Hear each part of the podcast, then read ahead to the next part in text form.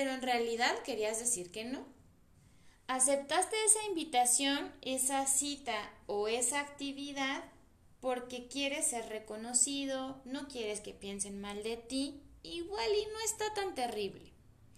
Aceptaste hacer un favor, realizar un trabajo, acceder a algo, sintiendo dentro de ti un no que desajusta, pero que acallas porque has aprendido a ser amable, servicial, buena onda.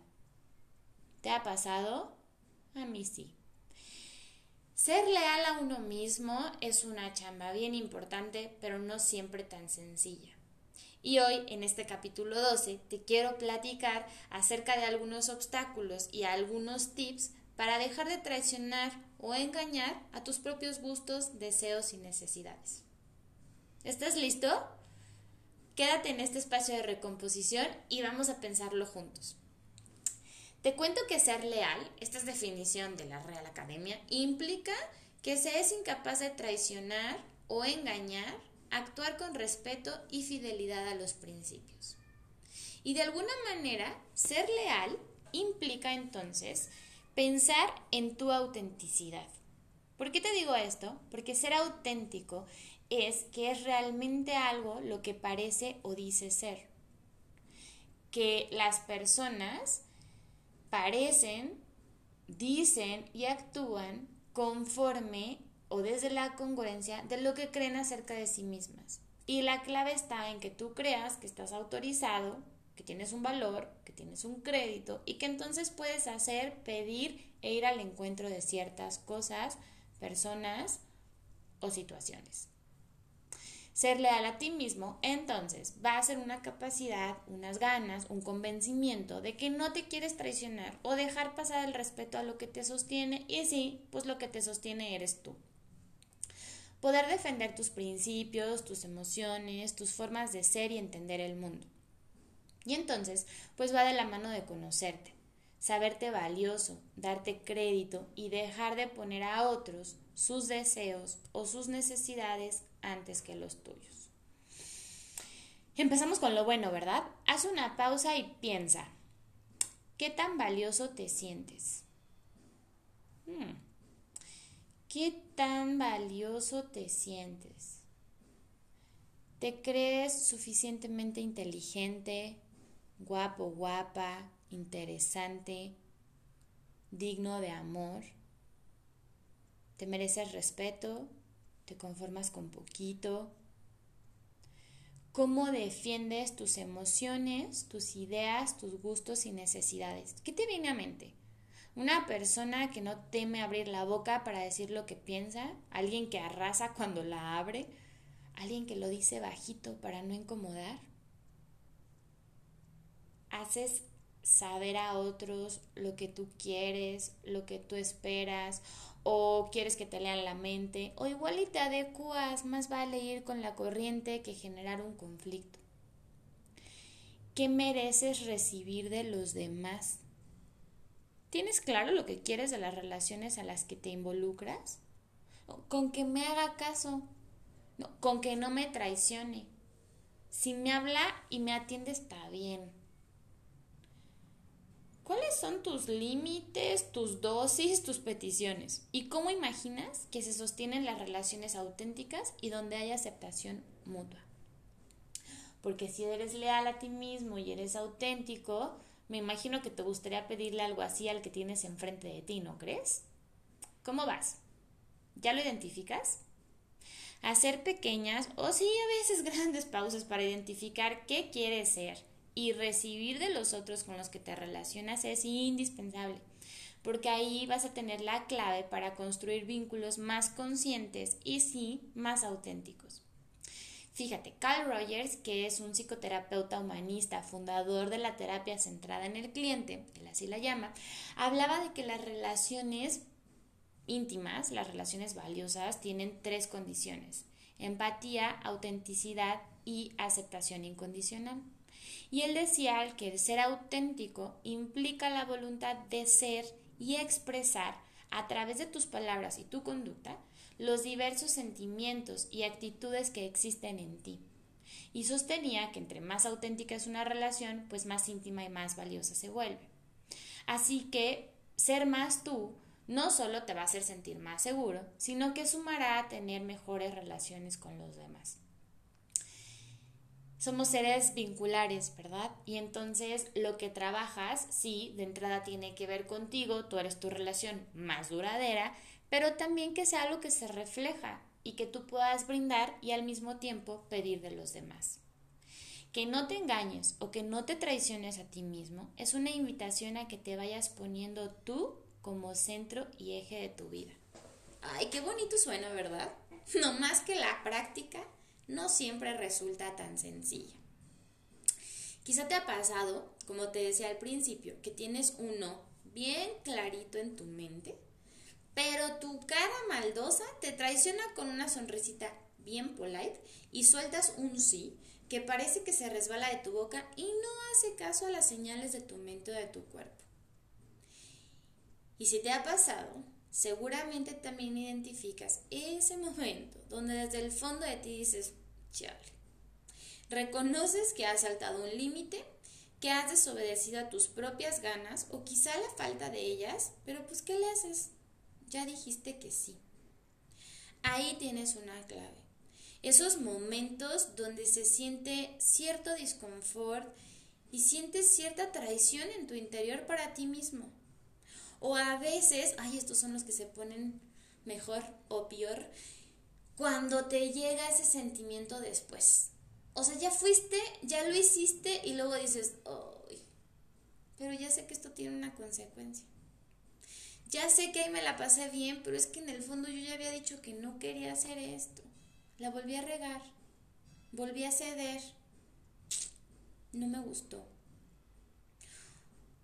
Y es que a veces seguramente te ha pasado que hay situaciones que en el momento algunas llegan a sentirse bien, algunas llegan como a estar padres, pero van traicionando algo todavía más profundo. Es decir, hay nos que pueden ser más simples, ¿no? Como, ay, pues está ahí muy claro, yo no quiero hacer ese trabajo, yo quisiera estar viendo Netflix con mi pizza en lugar de estar en la fiesta, yo no quisiera tirarle paro a mi amiga en este favor, la verdad es que me da flojera. Y terminas diciendo que sí por amabilidad, por complacencia, por temor a la respuesta del otro. Pero también hay ciertos nos que son más complicados porque tienen que ver con aspectos más profundos de ti, que tienen que ver con esto que yo te decía de la pregunta de ¿y tú qué te mereces? Porque a lo mejor te la pasas padre en ese encuentro en tu date, en esa fiesta, en ese beso, en esa acción, pero en el fondo sabes que no es todo lo que te mereces. La pasaste bien, te hicieron compañía, te fuiste a esa fiesta, pero sabes que en el fondo es pasajero y no te lleva a lo que tú mereces y quieres construir. ¿Me sigues? Hay nos que pueden ser un tantito más sencillos y hay otros que son más sutiles porque de entrada pareciera que no están tan mal, pero que si los piensas bien no te están llevando al lugar que quieres y sobre todo que te mereces. Ay, ese momento en el que tienes que cuidar a tu corazón, a tus emociones y a pesar de ello, acabas haciendo cosas, hablando con personas, teniendo encuentros, cediendo, porque te da miedo dejar ir. O quizá temes que piensen mal de ti, o que dejen de pensarte, o de incluirte. Los nos que se atoran bajo los pretextos de lo buena onda, de lo amable y servicial los nos que aparecen cuando tu falta de conciencia o de contarte lo valioso que eres desde tu ser auténtico se quedan pendientes. Te quiero invitar aquí a hacer otra pequeñilla pausa y reconocer cómo sería para ti. O sea, imagínate que tú pides un favor e igual tu amiga no te lo hace o no sé, invitaste a alguien a algo y te dicen que no, tú te enojarías muchísimo. Tú dirías, ay, en la vida lo vuelvo a invitar. Si sí, mm, cuestionate otras cosas. Pero quiero llevarte a pensar cómo si de repente alguien te dice que no puede hacerte algo, que no quiere o que no está de acuerdo, ¿realmente pensarías que esa es una mala persona y nunca la volverías a invitar? No lo creo. ¿Por qué pensarías eso de los demás? Sí, es cierto que hay personas que constantemente se niegan, que no son recíprocas y que no construyen, y ahí sí dices, oye, comper, ¿verdad? Gracias por participar. O la verdad es que ya no espero nada de ti. Pero las relaciones que son importantes y que decíamos, fíjate arribita de lo que te contaba, si son auténticas y entonces se sostienen en este mutuo respeto y aceptación, ¿por qué pensar que un no las va a destruir? Y si sí, pues entonces, gracias, ¿no? Ahí te diste cuenta que ni era una relación tan sostenible ni tan auténtica porque si alguien deja de invitarte, si alguien deja de aceptarte y si alguien deja de considerarte importante porque no hiciste lo que él o ella necesitaba, pues quizá una relación que se basara en lo verdaderamente valioso. Así que es una pausita y piénsale, porque a lo mejor piensas que los demás van a dejar de quererte, de juntarte o de reconocerte por una u otra situación en la que te niegas y te pones tú primero. La número dos, o bueno, ya tres, si cuentas la primera como la pregunta de qué tan valioso eres, es preguntarte qué mereces. Y es que reconocer qué quieres tú recibir de los demás y qué estás dispuesto a pedir y decir, oye, yo valgo esto, yo quiero construir esto, pensándolo bien, yo no me merezco que hagas tal o cual, pero sí me merezco que hagas esto otro, es indispensable, ¿me sigues? Porque ¿cómo vas a pedir algo que no has podido reconocer dentro de ti? Si tú no tienes muy bien respondida esta pregunta, que acuérdate, tiene que ver un montón con tu historia, puede ser que te termines conformando con situaciones, con muestras de afecto, con dosis de reciprocidad que no sean las más saludables, pero que a lo mejor no identificas del todo porque te has contado a lo largo de tu historia una versión un tanto alterada de ti mismo. ¿Cómo dices que sí o oye, no, ya basta? a determinadas personas o situaciones sin saberte autorizado. Es decir, ¿cómo fue tu historia?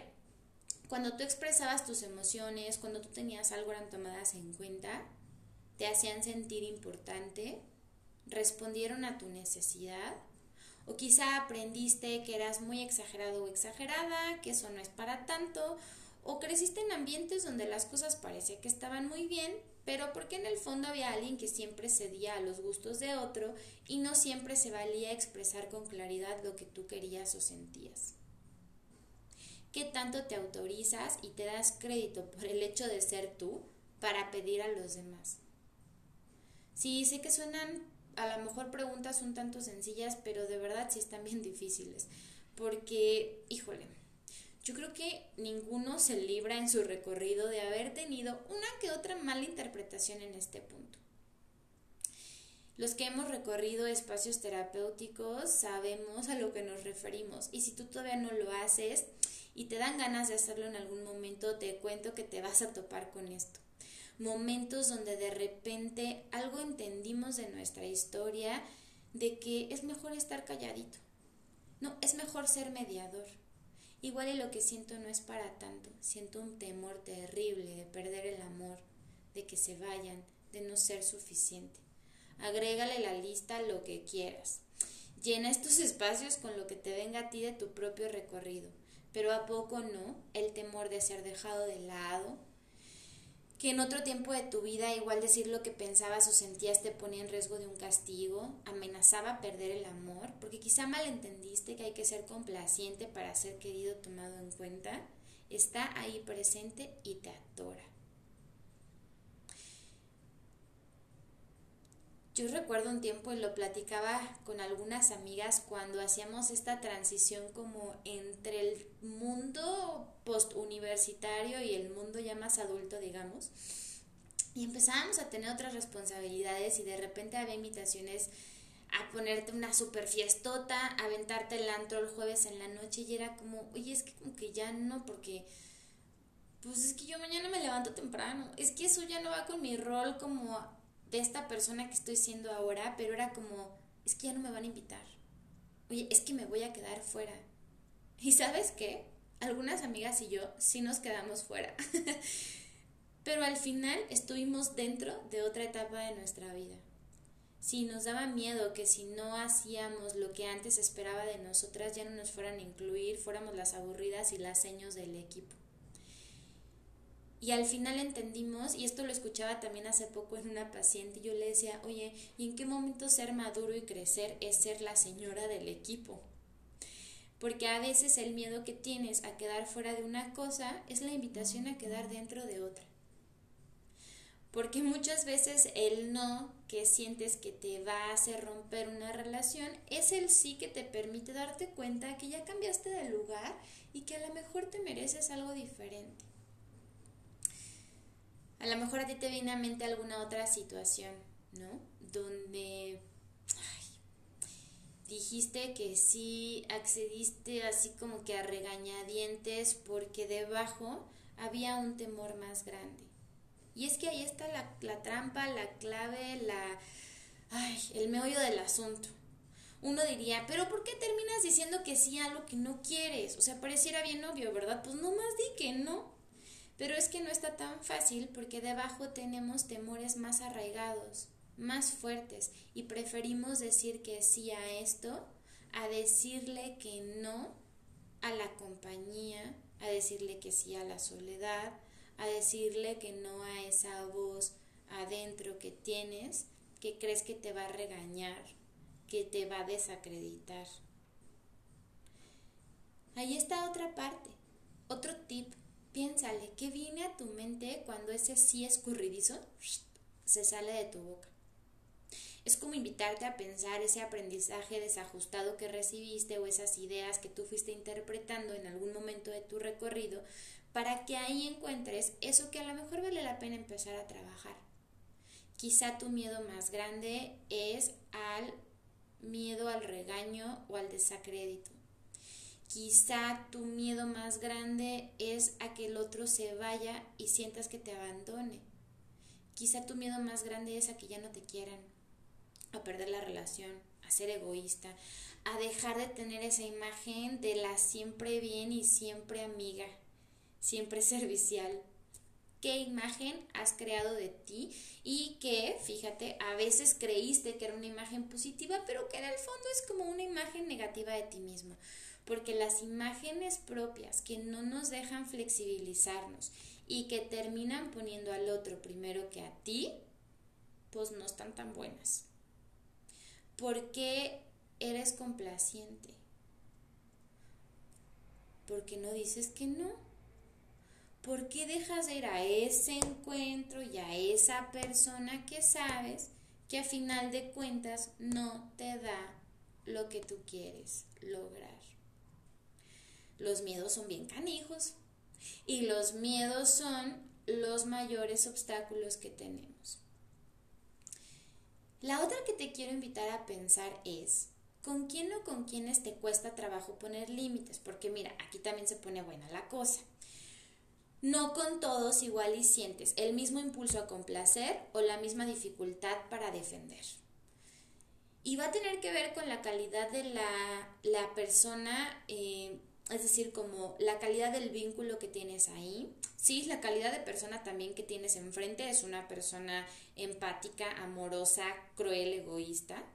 Y el tipo de expectativa aquello que tú crees que vas a obtener o perder de esa relación.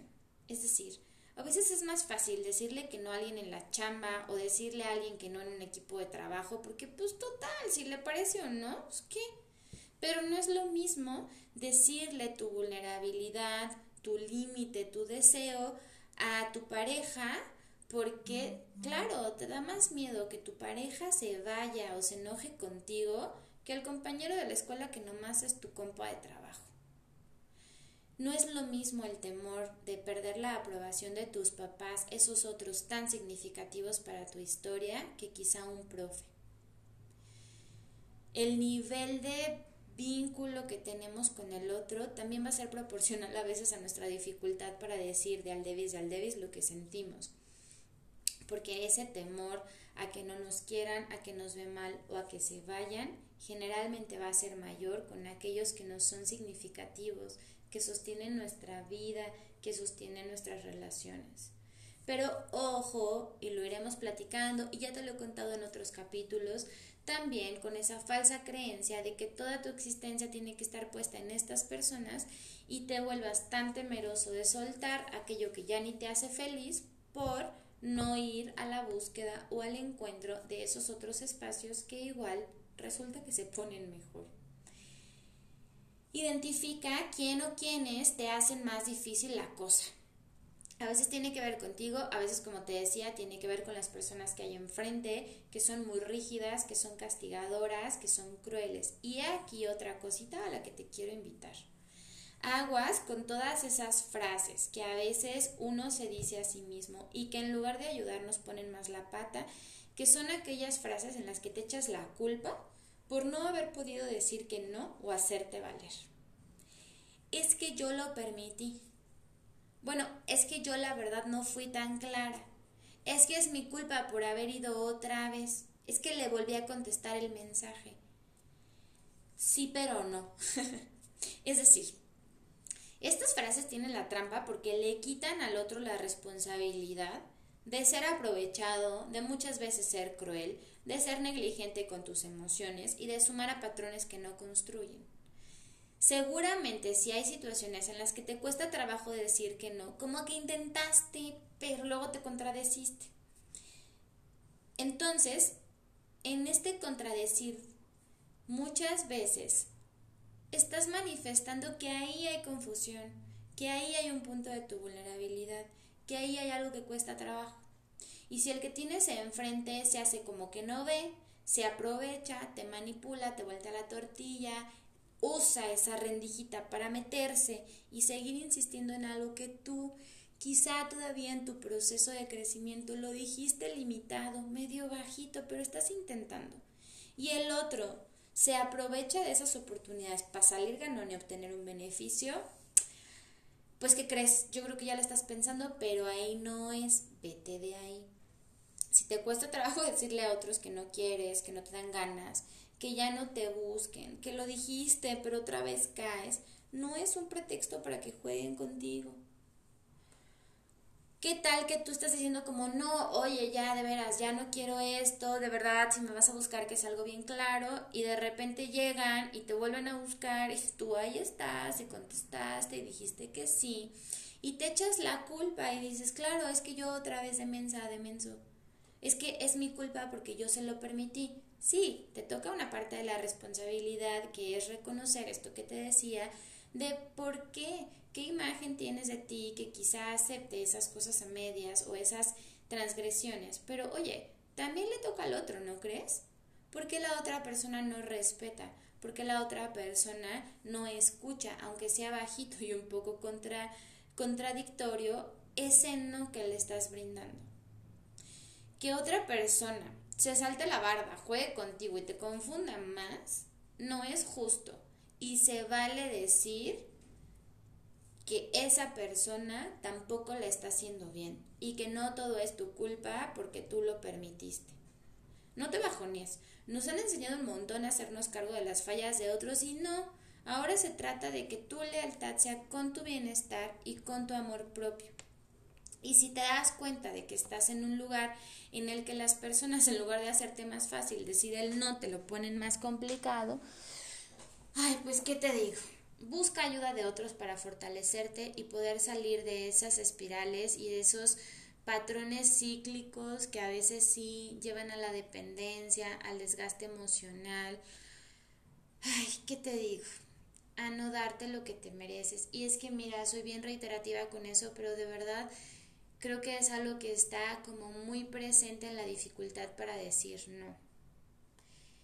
Estás como ideas distorsionadas y sí, a veces bajas dosis de amor propio, historias personales, donde entendiste que hay que ceder para poder recibir.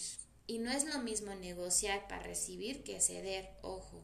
Una cuida mutuamente y la otra se aprovecha porque uno recibe y el otro no más da.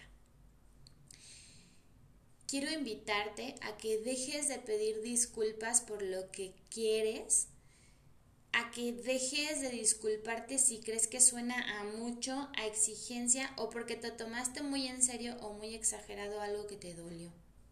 Ay, ¿a poco no? Ay, no es para tanto. Ay, no seas exagerada. Ay, yo recuerdo una vez a alguien que me dijo que lo que yo pedía era mucho. ¿Y sabes qué fue lo peor? Que un tiempo me lo cuestioné y dije, ¿será tú? ¿Estaré siendo muy intensa? ¿Estaré pidiendo un montón? Y no, me di cuenta que no, y que en realidad era la incapacidad de la otra persona para dar todo lo que yo pedía, y que sí, a lo mejor era un montón, pero ese un montón estaba bien porque yo también soy un montón y tú también eres un montón. Y suena a frase empoderadora fácil, pero créeme que me costó mi tiempo de terapia y sé que a ti también te puede costar el tuyo. Pero escuchar a tu voz interior, hacer caso a tu radar interno que te dice, oye, tu opinión cuenta, deja salir a tu emoción, demanda el amor del que eres digno, es importante. Así que quiero dejarte con la idea de que no, no estás rarito ni desajustado. Si de repente dices, ah, caray, es que ¿por qué aquí sí puedo poner límites y acá ya no? Bueno, acuérdate que depende del vínculo, también la dificultad o la claridad para hacerlo. Acuérdate que ahí está el tip para descubrir si la relación en la que estás es una relación que vale la pena o no, porque una relación en la que tú puedas ser auténtico, mostrar tus vulnerabilidades y no se vuelvan puntos de ataque, es una relación nutricia. Pero si en esta búsqueda de tu autenticidad y de ser leal a ti y de decir yo quiero esto, lo merezco y siento, te desacreditan, te minimizan o como a mí te dicen que es un montón, Prende las alertas y date cuenta que ahí quizá no es tu lugar. Ser leal a ti mismo es una chamba de todos los días, de toda la vida y no siempre está fácil. Ir encendiendo tus radares, ir prendiendo tus alertas, ir atendiendo a tu emoción, es una inversión de la que te prometo no te vas a arrepentir. Si logras responderte estas preguntas con cierta facilidad, me encanta. Felicidades. Llevas un camino recorrido y estás más listo y más lista para ofrecerte de una forma más auténtica, más empática y ojalá más libre a otros. Y si no, que no cunda el pánico.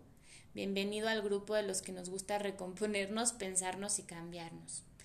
Si te cuesta trabajo, chécale, piénsale anímate a recorrer de la mano de otros, de ti, de la búsqueda donde tú la encuentres, de las respuestas por esos miedos, por esos desajustes, por esos malos entendidos donde aprendiste a silenciarte, a hablar bajito, a no pedir o a pedir desde lugares que a lo mejor sí son demandantes, son agresivos, no son tan recíprocos. No te confundas, ¿eh? Ser leal contigo mismo tampoco es arrasar con otros, ponerte en un lugar de yo mime conmigo, porque eso ya sería medio egocéntrico, medio narciso y tampoco nos queremos ir para allá. Pero sí, recuerda que tu lealtad es un acto de amor, que no es fácil, que se ajusta, pero qué bonito sería pensar que si prendes las antenas, la puedas construir con otros que no se van a ir, que no te van a despuntar y que no te van a criticar cuando tú pongas tu límite o cuando tú manifiestes tu confusión y tu propia búsqueda. Te dejo con esta reflexión de viernes. Espero tengas un fin de semana bien rico. Y si tu fin de semana es Netflix y pizza, sí, puedes decir que no. Y si este fin de semana no quieres contestar ese mensaje, cuidar esos nietos, hacer ese favor, date la chance y di, hoy no tengo ganas. ¿A qué te compromete haber escuchado este capítulo? ¿Te acuerdas que la vez pasada te dejaba la invitación a pensar y construir tu propia definición de felicidad? Bueno, pues hoy me despido invitándote a que pienses un compromiso para esta semana donde puedas ser y practicar la lealtad a tu ser auténtico y a tu ser más amoroso contigo. Yo soy Ana Pau Castillo y te espero por aquí en el próximo episodio.